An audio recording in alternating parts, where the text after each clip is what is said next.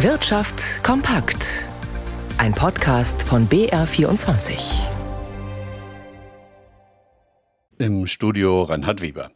Die Inflation in Deutschland hat sich im September deutlich abgeschwächt. Die Verbraucherpreise lagen um 4,5 Prozent über dem Vorjahresmonat nach 6,1 Prozent im August, wie das Statistische Bundesamt auf Basis vorläufiger Zahlen mitteilte.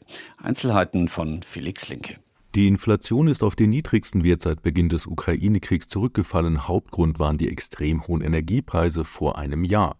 Bei den Preisen für Nahrungsmittel zeichnet sich dagegen noch keine Entspannung ab. Die Kerninflation, bei der Nahrungsmittel und Energie nicht mitzählen, war mit 4,6 Prozent höher. Ähnlich ist die Situation auch in Bayern, wo das Statistische Landesamt die Kernrate mit 4,7 Prozent berechnete, bei einem allgemeinen Preisanstieg von 4,1 Prozent zum Vorjahr. So verteuerten sich Waren bundesweit um 5 Prozent. Das gewerkschaftsnahe Institut für Makroökonomie und Konsumforschung IMK führt das auch auf eine sogenannte Gewinnflation bei einigen Unternehmen zurück. Die nutzen die allgemeine Inflation zu übertriebenen Preisanhebungen, wie etwa in der Bauwirtschaft, im Handel oder in der Gastronomie. Einige Gewinne seien im vergangenen Jahr stärker gestiegen als die Lohnstückkosten. Dennoch erwartet das IMK einen weiteren Rückgang der Inflation sodass Arbeitnehmer im nächsten Jahr von ihren Lohnsteigerungen auch real profitieren können. Die Energieminister der Länder haben sich bei ihrer Herbsttagung in Wernigerode in Sachsen-Anhalt einstimmig für einen günstigen Industriestrompreis ausgesprochen. Die hohen Energiekosten für Unternehmen und private Haushalte blieben eine Herausforderung, sagte Sachsen-Anhalts Energieminister Armin Willingmann zum Abschluss der Konferenz. Die Energieminister der Bundesländer hätten sich einstimmig dafür ausgesprochen, dass die Bundesregierung zeitnah und und ohne bürokratischen Aufwand einen wettbewerbsfähigen Industrie- und Brückenstrompreis für Unternehmen umsetzen soll. Darüber hinaus soll die Bundesregierung Vorschläge zur Reduzierung etwa der Stromsteuer machen. Es gehe darum, sowohl Industrie als auch Privatpersonen bei den Strompreisen zu entlasten. Das Bundeskartellamt hat keine Einwände gegen die Gründung eines Gemeinschaftsunternehmens des deutschen Rüstungskonzerns Rheinmetall und des ukrainischen Staatskonzerns UDI. Das neue Unternehmen soll in der Ukraine Militärfahrzeuge bauen und warten, erklärte Bundeskartellamtchef Andreas Mund. Die beiden Unternehmen planen einen gemeinsamen Standort in Kiew. Anne Burkhardt mit Details. Das Gemeinschaftsunternehmen von Rheinmetall und der staatlichen Ukrainian Defense Industry UDI soll mehrere Geschäftsfelder im Rüstungsbereich abdecken. Da geht es um Service und Wartung, um die Reparatur zum Beispiel von Panzern, aber auch um die Montage und die Entwicklung von neuen Militärfahrzeugen.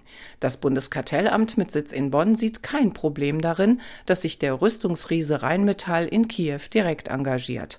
Das Gemeinschaftsunternehmen werde zunächst ausschließlich auf dem Staat Staatsgebiet der Ukraine tätig sein.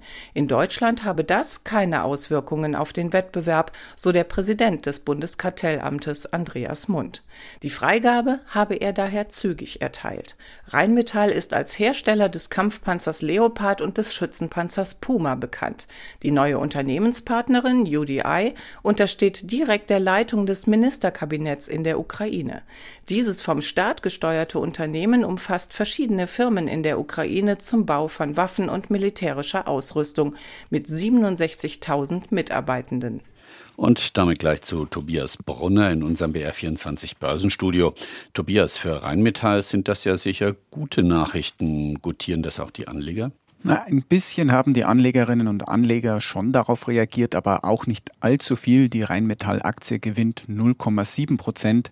Offenbar hatte man da im Vorfeld auch nicht allzu große Bedenken, dass das Bundeskartellamt sich querstellen könnte. Am deutschen Aktienmarkt ist die Stimmung heute insgesamt tendenziell positiv. Die abgeschwächte Inflation, wir haben es gerade gehört, die verhilft dem DAX zu einem kleinen Plus von 0,3 Prozent. Er notiert bei 15.260 Punkten. An der Wall Street ist die Richtung dagegen nicht ganz so klar. Der Dow Jones kommt ein bisschen voran. Der Nasdaq tritt auf der Stelle, war vorhin aber auch schon mal im Minus.